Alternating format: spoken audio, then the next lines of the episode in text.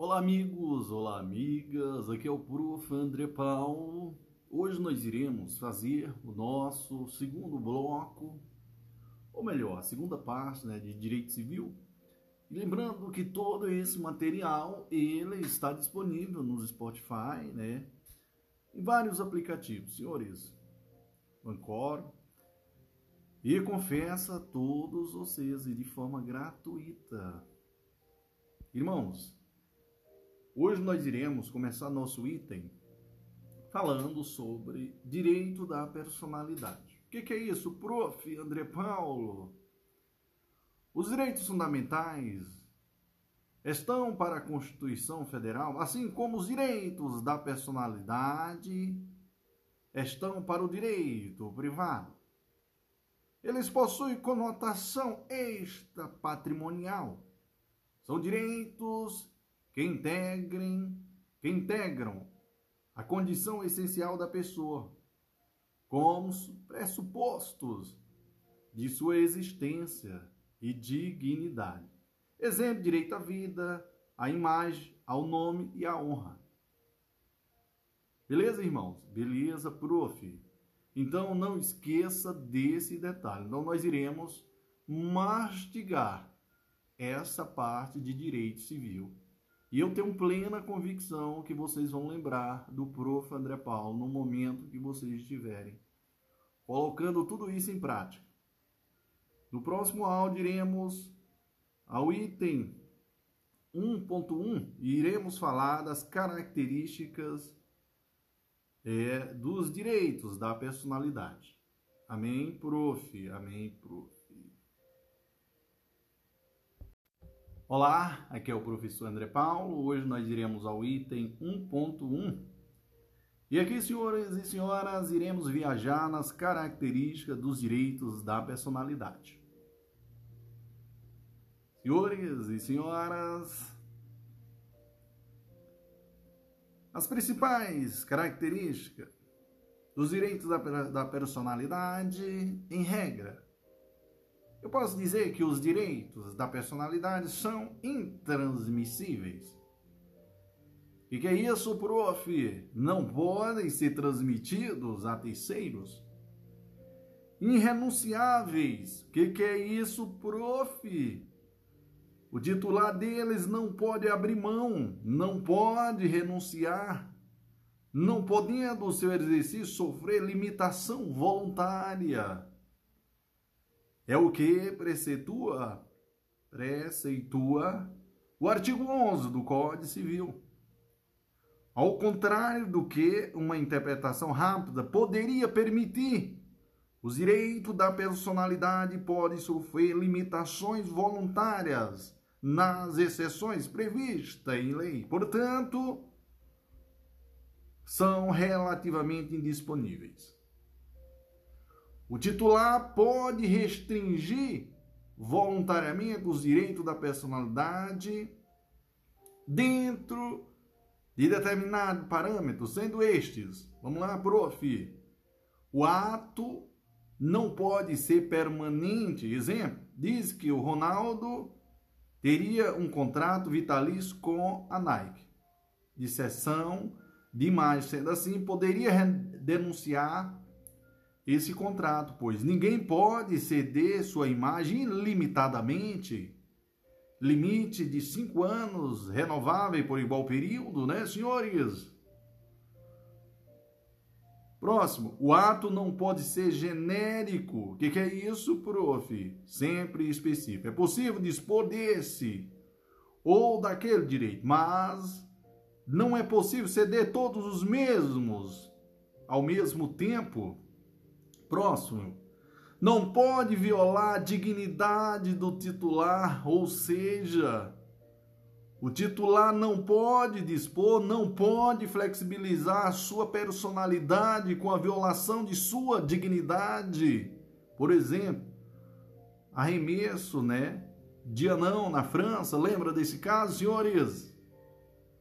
Nesse sentido, os enunciados do JDC diz: o enunciado número é número 4. O exercício dos direitos da personalidade pode sofrer limitação voluntária, desde que não seja permanente nem geral. O enunciado número 139 do JDC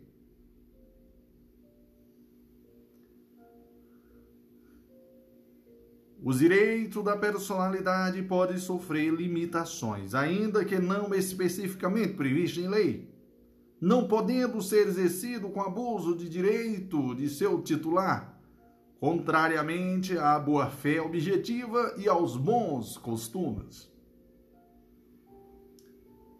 Podem decorrer também autonomia de vontade, a exemplo do, do, boxe, em que há uma limitação da integridade física, desse modo.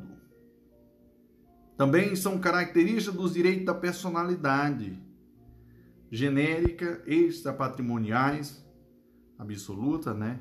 inalienáveis, indisponíveis, imprescritíveis, intransmissíveis, necessários, essenciais e preeminentes. Todavia, a imprescritibilidade dos direitos da personalidade não implica na imprescritibilidade da, da reparação do dano. Vale dizer, o direito não se extingue pelo não uso, mas o direito de exigir reparação pelo dano ao direito se extingue.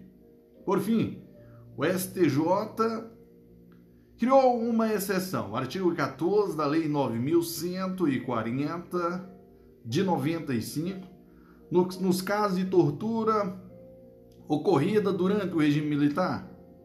A reparação por dano moral decorrente da tortura é imprescritível Acerca do respectivo tema, o MP é de São Paulo trouxe a seguinte questão.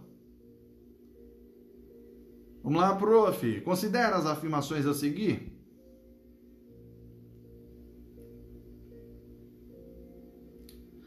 Os direitos da personalidade são extrapatrimoniais, imprescritíveis e vitalícios. E aí, prof, o que, que você me diz?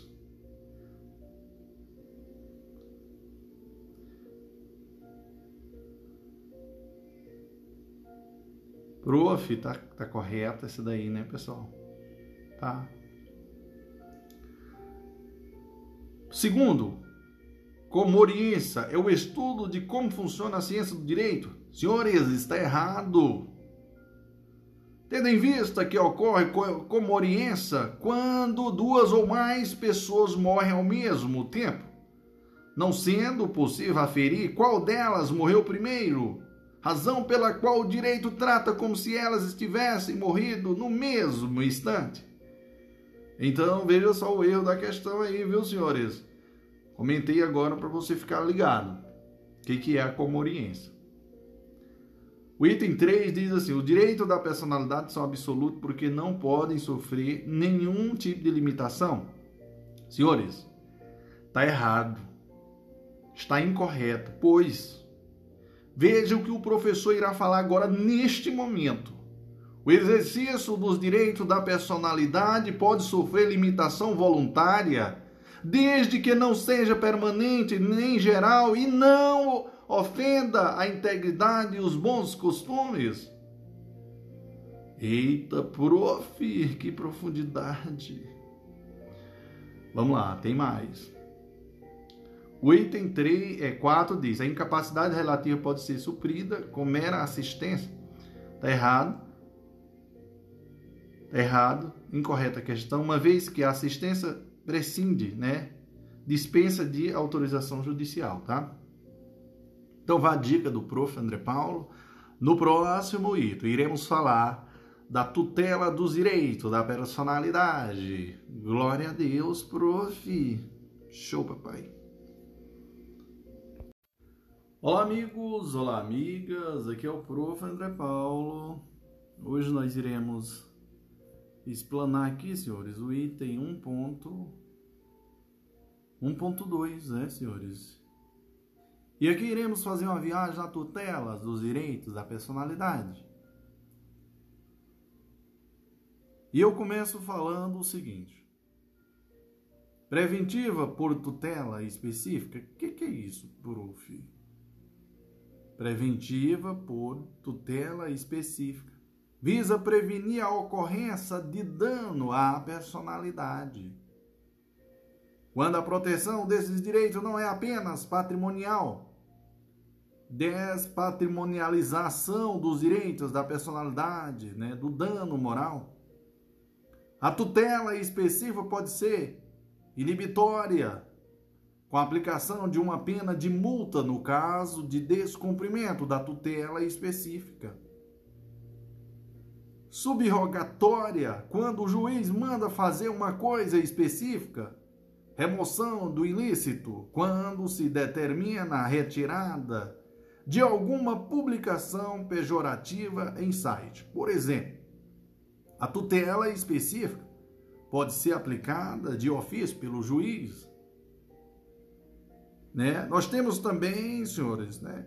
Ó, no, eu falei o tipo de tutela, tutela preventiva, tem uma tutela também repressiva. O que, que é isso, prof? busca interromper a lesão e conceder uma indenização pelos prejuízos causados. Então, isso aí é repressivo. Para o STJ, basta a violação a um direito da personalidade. Para que se configure o dano moral, ou seja, caracterização objetiva, prova em ré explica. Observe que afirma o artigo 12 do Código Civil. O artigo 12 diz: pode-se exigir pode-se exigir que cesse a ameaça ou a lesão a direito de personalidade, reclamar perdas e danos sem prejuízo de outras sanções previstas em lei. Então, senhores, é importante aqui neste momento, e você memoriza a súmula, a súmula 37 do, do STJ, diz que são cumuláveis as indenizações por dano moral e dano material oriundo do mesmo fato. Súmula 387 do STJ. É lista a acumulação das indenizações de dano estético e dano moral. Atenção, senhores, atenção! Esse assunto foi cobrado na prova da segunda fase da Defensoria Pública do Paraná em 2017. Amém, irmão? Amém, prof. Então, para fixar aí, vamos memorizar agora. Isso é uma ordem do professor André Paulo. Ele está dando uma ordem. Nesse sentido, o prof ele é autoritário, porque ele quer seu bem. Dano moral contratual. O que, que é isso? O STJ vem afirmando que apesar da violação de um contrato por si só, não gera dano moral, ela pode refletir uma violação da dignidade de uma das partes, como no caso do plano de saúde que nega cobertura. Dano moral coletivo, o que, que é isso, prof? É a violação dos direitos da personalidade de um grupo massificado sendo prescindível a demonstração de dor, sofrimento, angústia, para resgatar caracteriza, para, para restar caracterizado este tipo de dano. Exemplo, violação do direito, do direito ambiental, do direito do consumidor. Danos sociais. O que, que é isso, prof? São violações à tranquilidade e ao nível de vida da sociedade através de comportamentos exemplares, negativos ou condutas socialmente reprováveis, causando rebaixamento de seu patrimônio moral, da segurança e da qualidade de vida, exemplo, pedestre que joga lixo no chão. Dano ricochete que, que é isso? Dando ricochete? Ô, oh, prof, que palavra linda. A minha intenção é lhe impressionar mesmo. é, dano ricochete, oblique ou indireto. O que, que é isso, prof? A tutela dos direitos da personalidade envolvendo pessoa morta cabe aos familiares do, do morto, cônjuge, parente, em linha reta ou colateral até o quarto grau. Portanto, o parágrafo único do artigo 12 permite que essas pessoas possam ingressar com medida judicial representando o morto. Atenção, atenção, atenção, porque o artigo 20 do Código Civil trata do direito de palavra, de imagens e escritos. E seu parágrafo único estabelece que apenas os cônjuges, ascendentes e descendentes podem requerer o dano. Ricochete. Meu Deus. Sendo assim, observe quem pode requerer o dano contra morto. Quem, prof? Cônjuge, ascendente, descendente e colaterais. Cônjuges, ascendente, descendente. Prof, que emoção, prof. No próximo item, iremos falar dos atos de disposição corporal. Amém? Amém, prof. Glória a Deus. Olá, aqui é o professor André Paulo. Hoje nós iremos ao item 1.3, né, prof? É isso aí. Atos de disposição corporal. O que, que é isso, prof? O Código Civil protege o corpo vivo? Isso é fato, senhores. O artigo 13 do Código Civil diz: E o corpo morto está no qual artigo? Em qual artigo? 14 então, o artigo 13 fala do corpo vivo e o artigo 14 do corpo morto. Porque o Código Civil protege, senhores. Que emoção, prof.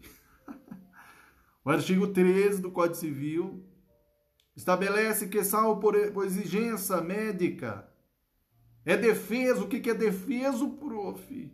Proibido o ato de disposição do próprio corpo quando importar diminuição permanente da integridade física, ou contrariar os bons costumes. Além disso, o parágrafo 1 do artigo 13 do Código Civil admite a disposição do próprio corpo para fins de transplante de órgãos, desde que ocorra na forma estabelecida em lei especial. E esse transplante de pessoa viva só é permitido quando se tratar de órgãos duplos, de parte de órgãos, tecidos ou parte do corpo cuja retirada não impeça o organismo de do, é, do organismo do doador de continuar vivendo sem risco para sua integridade e não represente grave comprometimento de suas aptidões vitais e saúde mental. Não cause mutilação ou deformação inaceitável e corresponda a uma necessidade terapêutica comprovadamente indispensável à pessoa receptora. Mas quais as, as hipóteses, prof, proibitivas? Belíssima pergunta, prof. Hipóteses proibitivas. Quando houver diminuição permanente da integridade física, exemplo, uma pessoa pede ao médico que ele ampute o seu braço, sem o mesmo estar com qualquer problema. Quando houver contrariedade aos bons costumes, Observação. A cirurgia de mudança de sexo é autorizada. Ela não ofende os bons costumes, pois visa garantir a integridade física, psíquica do transexual. Já o artigo 14 do Código Civil trata da tutela pós-morte do corpo. Mas como isso funciona? Qual a disposição, prof?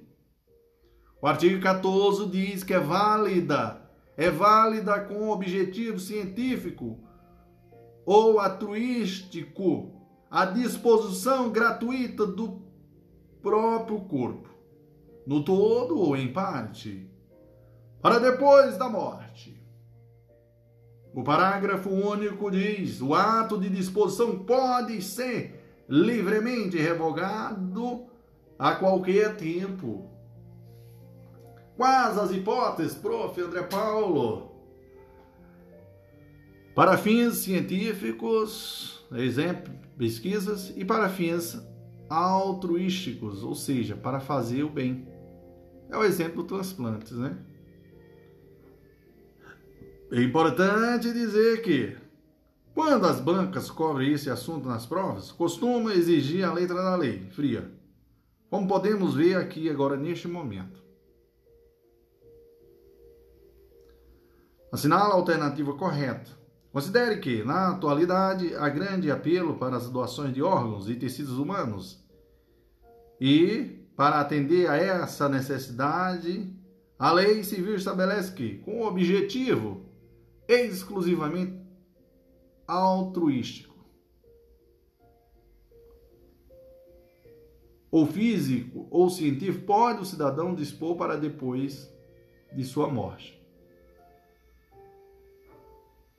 Senhores, a resposta aqui é a letra E que diz assim: do próprio corpo, todo ou em parte, sem tal disposição revogável, revogável e gratuita.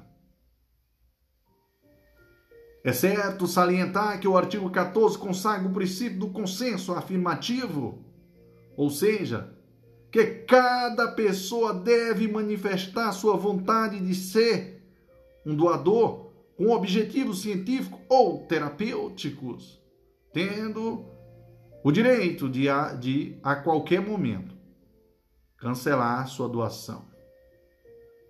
Por fim, é ressaltar aqui em tema novo. Por fim, é ressaltar aqui um, um, um tema novo de alta relevância que já vem sendo cobrado em provas. Trata-se da possibilidade da criogenia. Criogenia, que, que é isso, prof? Que você me assustou. Ou criopreservação. Meus senhores, isto é a técnica de congelamento do corpo humano após a morte, em baixíssima temperatura, a fim de conservá-lo com o intuito de reanimar, de reanimação futura da pessoa, caso sobrevenha alguma importante descoberta científica que possibilite o seu retorno à vida. Em outras palavras, a criogenia consiste no congelamento de cadáveres a baixas temperaturas com a finalidade de que com os possíveis avanços da ciência, seja um dia ressuscitado. Não há exigência de formalidade específica certa da manifestação de última vontade do indivíduo sobre a destinação de seu corpo após a morte, sendo possível a submissão de cadáver ao procedimento de criogenia em, em atenção à vontade manifestada em vida. A criogenia ou criopreservação é a técnica de congelamento do corpo humano após a morte, em baixíssima temperatura, a fim de conservá-lo com o intuito de reanimação futura da pessoa, caso sobrevenha alguma importante descoberta científica que possibilite o seu retorno à vida. Em outras palavras, a criogenia consiste no congelamento de cadáveres a baixas temperaturas, com a finalidade de que, com os possíveis avanços da ciência, seja um dia ressuscitado. Meu Deus. Nesse sentido, o MP, o MP é aqui de Santa Catarina, senhores, em 2019, indagou acerca do assunto. Bora lá, segundo entendimento do STF, do STJ, melhor dizendo, não há exigência de formalidade específica acerca da manifestação de última vontade do indivíduo sobre a destinação do seu corpo após a morte, sendo possível a submissão do cadáver ao procedimento de criogenia em atenção à, em atenção à vontade manifesta em vida. Vale a pena trazer aqui um trecho da explicação do Márcio André Lopes, do dizer o direito, com base em que se conclui que não é necessário manifestação escrita nesse caso? Indagação é essa, prof? Com base naquilo que a lei dos, dos registros públicos prevê a respeito da, crema, da cremação. Artigo 77, parágrafo 2 diz: A cremação de cadáver somente será feita daquele que houver manifestado a vontade de ser incinerado ou na, ou no interesse da saúde pública, e se o atestado de óbito houver sido firmado por dois médicos ou por um médico lesista, e no caso de morte violenta, depois de autorizada pela autoridade judiciária. A lei, pessoal, a, a LRP a lei dos registros públicos, não exige que o indivíduo tenha deixado um documento escrito dizendo que de, desejava ser cremado. Dessa maneira, como a lei não exige uma forma especial, deve-se concluir que é possível aferir a vontade do indivíduo após o seu falecimento, por quaisquer outros meios de prova legalmente admitido. Exemplo, testemunho. Esse mesmo raciocínio da cremação deve ser aplicada para a criogenia? Em caso de ausência de manifestação expressa, deve-se dar prevalência a palavras dos familiares próximos ao morto. Na falta de manifestação expressa deixada pelo indivíduo em vida acerca da destinação do seu corpo após a morte, Presume-se que a vontade seja aquela apresentada por seus familiares mais próximos.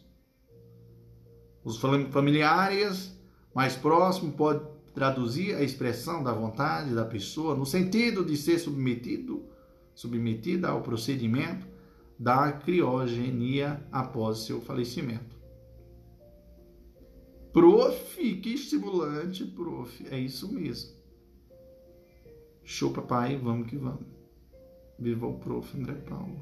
Glória a Deus. Olá, aqui é o professor André Paulo. Hoje nós iremos ao estudo, tá, senhores? É direito ao nome. Então, como é que isso funciona, prof? O item 1.5 iremos fazer uma viagem sobre o direito ao nome. Conforme preceitua o artigo 16 né, do Código Civil, o artigo 16 diz que toda pessoa tem direito ao nome. Nele compreendido o prenome e o sobrenome. O nome é o sinal que representa a pessoa perante a sociedade, sendo necessária a proteção de todos os elementos do nome. Assim, é garantido a todo indivíduo direito ao nome e sobrenome, bem como respeito ao pseudônimo ao pseudônimo, desde que utilizada para fins lícitos. Senhores, a utilização do nome de qualquer pessoa em propagandas comerciais deve ser autorizado sob forma, sob pena de responsabilidade, sendo vedada a utilização deste em publicação que exponha o indivíduo ao desprezo público, ainda que não haja intenção difamatória. Já os artigos 17 e 18 do CC estabelecem o dano in re ipsis presumido, ou seja, aquele onde não precisa provar o prejuízo, bastando provar o ilícito. Portanto, Considerando o dano, cabe direito à reparação do dano. O artigo 17 diz: o nome da pessoa não pode ser empregado por outra em publicações ou representações que a exponha ao desprezo público, ainda quando não haja intenção difamatória. O artigo 18 preconiza que, sem autorização, não se pode utilizar o nome alheio em propaganda comercial. Por fim, é importante salientar que, em razão, em regra, melhor dizendo, o nome é inalterável, princípio da imutabilidade relativa do nome. Porém, existem algumas exceções. Quais, prof? O nome que expõe a pessoa ao ridículo. Inclusive, em casos de homônimos, homoni, homônimas, né? Nomes iguais. Jacinto Arquino Rego. Erro, caso de grafia. Cláudio Tradução de nomes estrangeiros: John. Cirurgias de adequação de sexo. Né? Então, eu estou falando aqui das exceções, algumas exceções. Cirurgia também de adequação de sexo. Introdução de alcunhas, apelidos sociais ou, ou cognome. Xuxa, Lula, Introdução de nome do cônjuge ou companheiro. Quando alguém incorpora o nome do outro, passa a ser um direito da personalidade do incorporador. Não pode ser obrigado a retirar no divórcio. Reconhecimento de filho ou adoção. Proteção de testemunha. Inclusão do nome de familiar remoto. A divergência: escolher sobrenome mais antigo. Inclusão de sobrenome por anteado, por padastro ou madastro. Havendo muito. É, havendo motivo ponderável e desde, desde que haja concordância do último. Atualmente confere-se aos transexuais o direito à alteração do prenome e do sexo, gênero. No exercício civil, independentemente da realização de cirurgia de transgenialização, em atenção ao princípio da dignidade da pessoa humana. Sobre o tema, o STJ decidiu que, independente da realização de cirurgia de adequação sexual, é possível alteração do sexo constante no registro civil de transexual que promove judicialmente a mudança de gênero. Nesses casos, a averbação deve ser realizada no assentamento de nascimento original com a indicação da determinação judicial, proibida a inclusão ainda que sigilosa da expressão transexual do sexo biológico ou dos motivos das modificações registrais. O STF também, nos informativos número 911 e 892, entendeu que o transgênero pode alterar seu prenome e gênero no registro civil, mesmo sem fazer cirurgia de transgene, transgenitalização? e mesmo sem autorização judicial.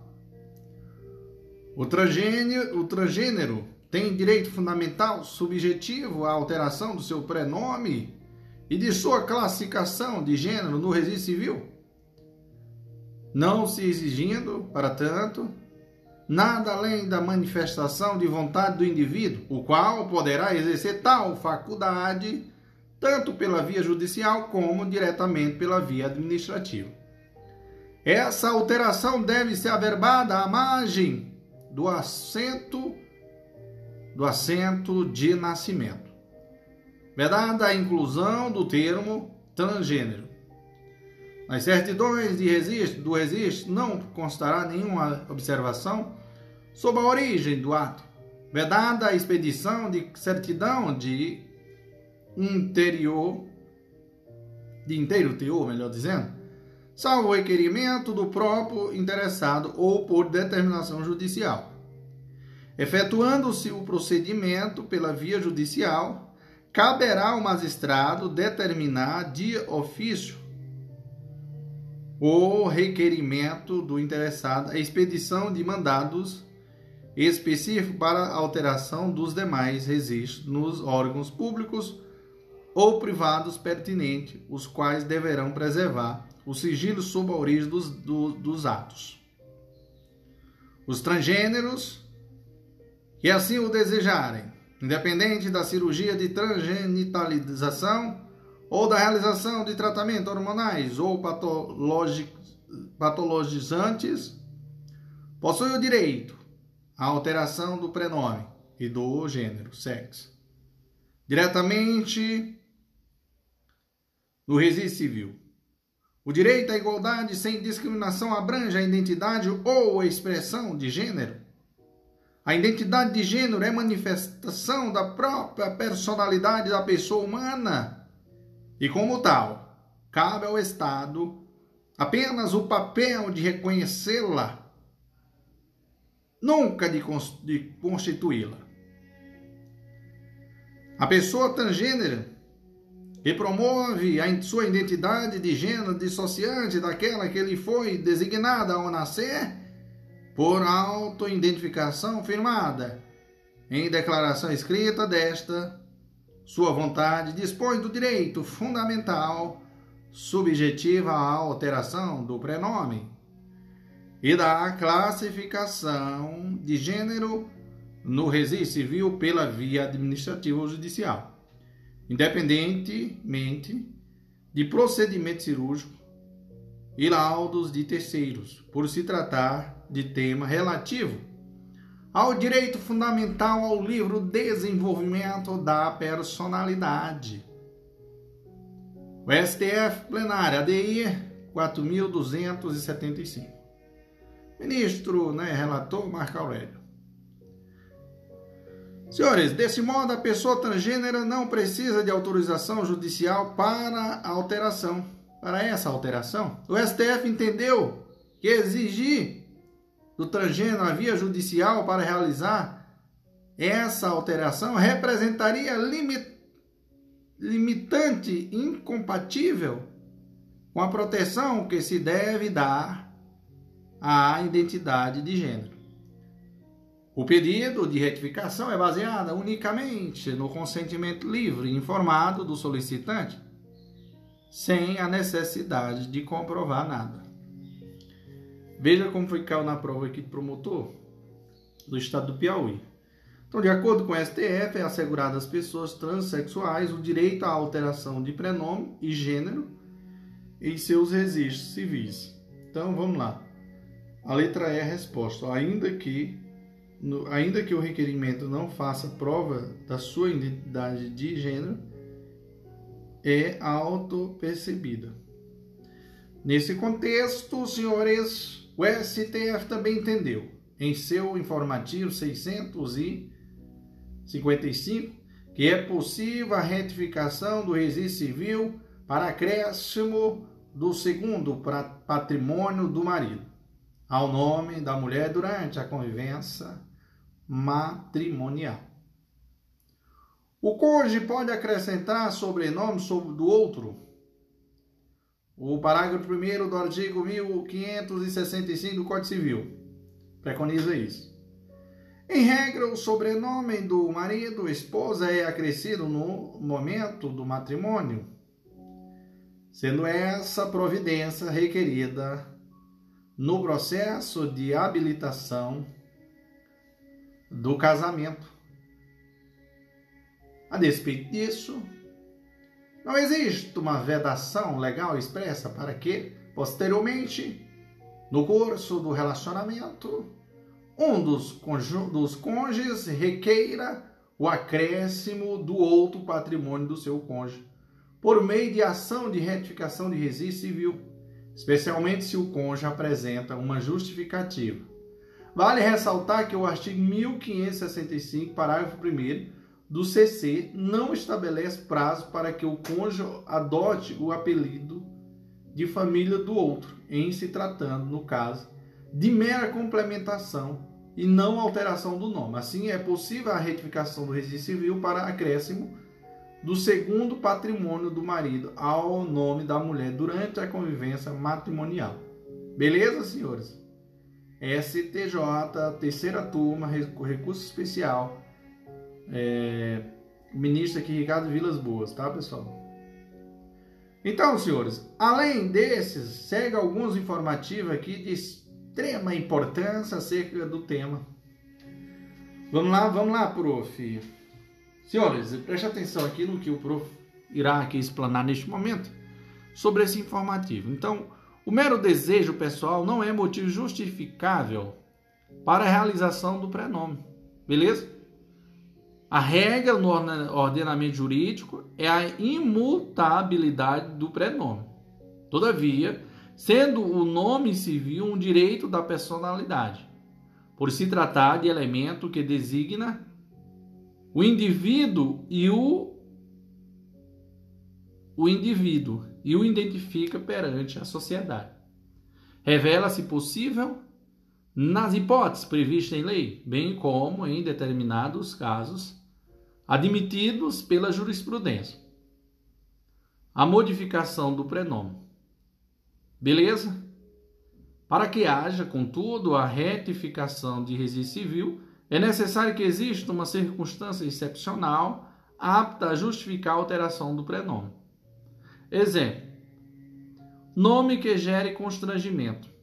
Caso concreto, mulher ingressou com ação pedindo para trocar seu nome de Tatiane para Tatiana sob a alegação de que é popularmente conhecida como, como Tatiana.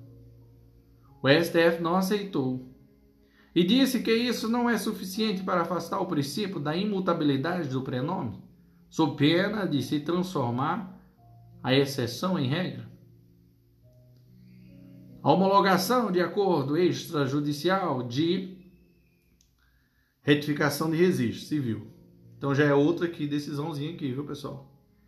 É inadmissível a homologação de acordo extrajudicial de retificação de registro civil de menor em juiz sem a observância dos requisitos e procedimentos legalmente instituídos para essa finalidade. Exemplo aqui, Sandro namorava Letícia, que ficou grávida. Ao nascer a criança, Sandro a registrou como sua filha. Alguns anos depois, por meio de um exame de DNA, feito em uma clínica particular, descobre descobre-se que o pai biológico da menor é, na verdade, João. Diante disso, o pai registral, o pai biológico e a criança, representada por sua mãe, celebraram um acordo extrajudicial de anulação do assento civil. Por intermédio deste instrumento, as referidas partes acordaram que haveria a retificação do registro civil da menor para que houvesse a substituição do nome de seu pai registral pelo biológico, pelo pai biológico. As partes ingressam com pedido para que o juiz homologasse esse acordo. O pedido deverá ser, é, ser negado. Beleza? pedido deverá ser negado. Possibilidade de voltar o nome de solteira após a morte do marido. Então, é admissível o recebimento do nome de solteiro na hipótese de dissolução do vínculo conjugal pelo falecimento do cônjuge. Exemplo: Maria Pimentel da Costa casou-se com João Ferreira. Com o casamento, ela incorporou o patrimônio o patromínio mínico, aliás, do marido e passou a chamar-se de Maria da Costa Ferreira. Alguns anos mais tarde, João faleceu. Maria poderá voltar a usar o nome de solteira, excluindo o, o patronímico do falecido marido? Sim, pode. Vale ressaltar que não há previsão legal para a retomada do nome de solteiro em caso de morte do marido. A lei somente prevê a possibilidade de o homem ou a mulher voltarem a usar o nome de solteiro em caso de divórcio. Artigo 1571, parágrafo 2 do Código Civil. Apesar disso, o STF entendeu que isso deve ser permitido. A viuvez e o divórcio são hipóteses muito parecidas e envolvem uma mesma razão de ser, a dissolução do vínculo conjugal, logo, não há justificativa plausível para que se trate de modo diferenciado as referidas situações. Beleza? Beleza, prof. Por fim, ainda sobre o tema, e preservando a filiação sócio-efetiva, sócio-afetiva, melhor dizendo, e reconhecendo no homem um elemento da personalidade que não pode remeter a pessoa à angústia. O STF autorizou que é possível a exclusão do sobrenome paterno em razão de abandono pelo genitor. É isso aí, senhores. Show, papai. Glória a Deus. No próximo item, iremos falar sobre a divulgação de escritos, transmissão de palestras e utilização de imagem. Beleza, prof. Glória a Deus. Show, papai. Vamos que vamos. Olá, aqui é o professor André Paulo. Hoje nós iremos ao item 1.6 do nosso podcast e aqui nós iremos falar sobre a divulgação de escritos, transmissão da palavra e utilização de imagem. Então, atenção que esse conteúdo aqui, essa temática é muito importante, pessoal. Não só para a questão de prova de concurso, mas para o seu dia a dia. Ou seja, para, para que as pessoas se protejam de qualquer tipo de violação. Salvo se autorizadas ou se necessária a administração da justiça, ou a manutenção da ordem pública, a divulgação de escritos, a transmissão da palavra, ou a publicação, a exposição ou utilização de imagens de uma pessoa poderão ser proibidas a seu requerimento e sem prejuízo da indenização que couber. Se lhe atingir, se lhe atingir a honra, a boa fama ou a respeitabilidade, ou se destinarem a fins comerciais. Caso se trate de morto ou ausente, são partes legítimas para requerer esta proteção o cônjuge, os ascendentes ou descendentes. Vamos lá. Proibição: ofensa à honra, boa fama ou respeitabilidade. Proibição também: destinação comercial. Quais as exceções, prof? quando a pessoa autoriza, se necessário, a administração pública, exemplo, divulgar foto de um foragido da, da polícia. E manutenção da ordem pública. Beleza? Beleza, prof. Atenção, atenção, porque tem um anunciado tem um anunciado 275 da quarta jornada de direito civil que inclui também o companheiro entre os autorizados à defesa do morto, o rol dos legitimados de que trata os artigos 12, parágrafo único, e artigo 20, parágrafo único do Código Civil também compreende, compreende o companheiro. Ademais, é importante registrar que, por unanimidade, o plenário do Supremo Tribunal Federal julgou procedente a ação direta de inconstitucionalidade da DI 4.815 e declarou inexigível, inexigível a autorização prévia para a publicação de biografias. Sobre o tema, o STF reconheceu, na súmula 403, que independe de, da comprovação do prejuízo à indenização pela publicação não autorizada da imagem da pessoa, de pessoa com fins econômicos e empresariais. Todavia, o STF entendeu que a súmula 403 é inaplicável para a representação da imagem de pessoa como coadjuvante em documentários que têm por objeto a história profissional de terceiro. Também entendeu a súmula 403 não se aplica para divulgação de imagem vinculada a fato histórico de repercussão social. A ação de indenização proposta por ex-goleiro, o ex-goleiro dos Santos, em virtude da veiculação indireta de sua imagem por ato profissional contratado, sem prévia autorização, em, cena, em cenas do documentário Pelé Eterno, o autor alegou que a simples utilização não autorizada de sua imagem. Ainda que de forma indireta, geraria direito à indenização por danos morais, independentemente de efetivo prejuízo. O STF não concordou. A representação cênica de episódios históricos em obra audiovisual bibliográfica não depende da concessão de prévia autorização de terceira ali representado como coadjuvante.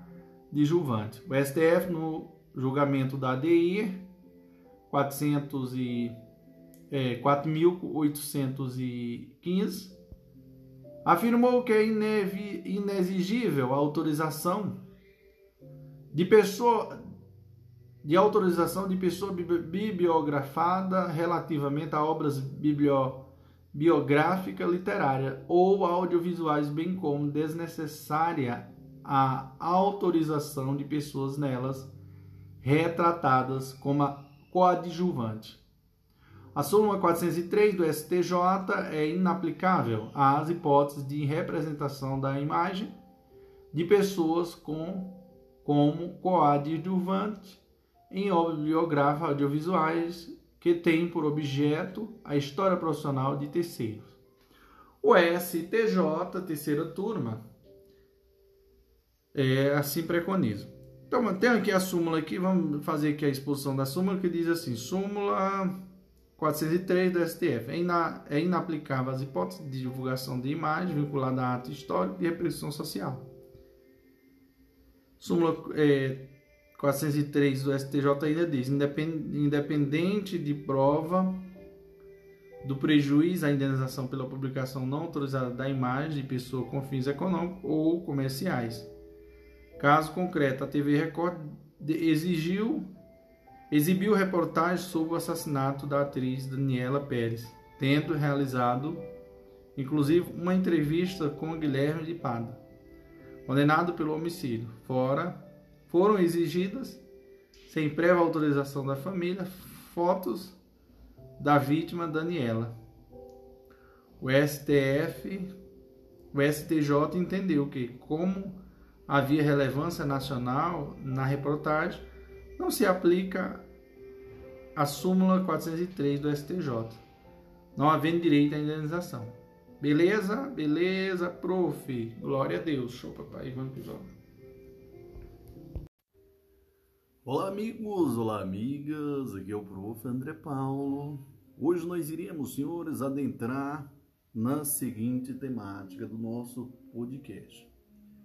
O item 1.7. E aqui, senhores, iremos falar sobre o direito à privacidade. O artigo 21 do Código Civil protege, protege a intimidade né, do indivíduo. Nela, incluindo o direito ao sigilo de correspondência telefônico e também via internet, o direito ao sossego, o direito ao silêncio e de não ser visto, observado ou ouvido em sua intimidade.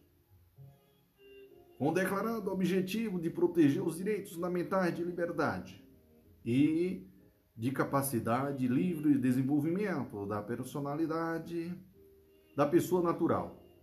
Foi editada pelo legislador pátrio a Lei Geral sobre a Proteção de Dados Pessoais, Lei número 3709 de 2018. Disciplinando a proteção de todos, a proteção de dados pessoais. Cuida do tratamento dos dados pessoais de forma como os dados pessoais dos indivíduos podem ser armazenados por pessoas físicas ou jurídicas, empresárias ou não. Beleza, prof. No próximo iremos falar sobre pessoa jurídica. Ok? Ok, prof. Amém, irmãos. Show, papai.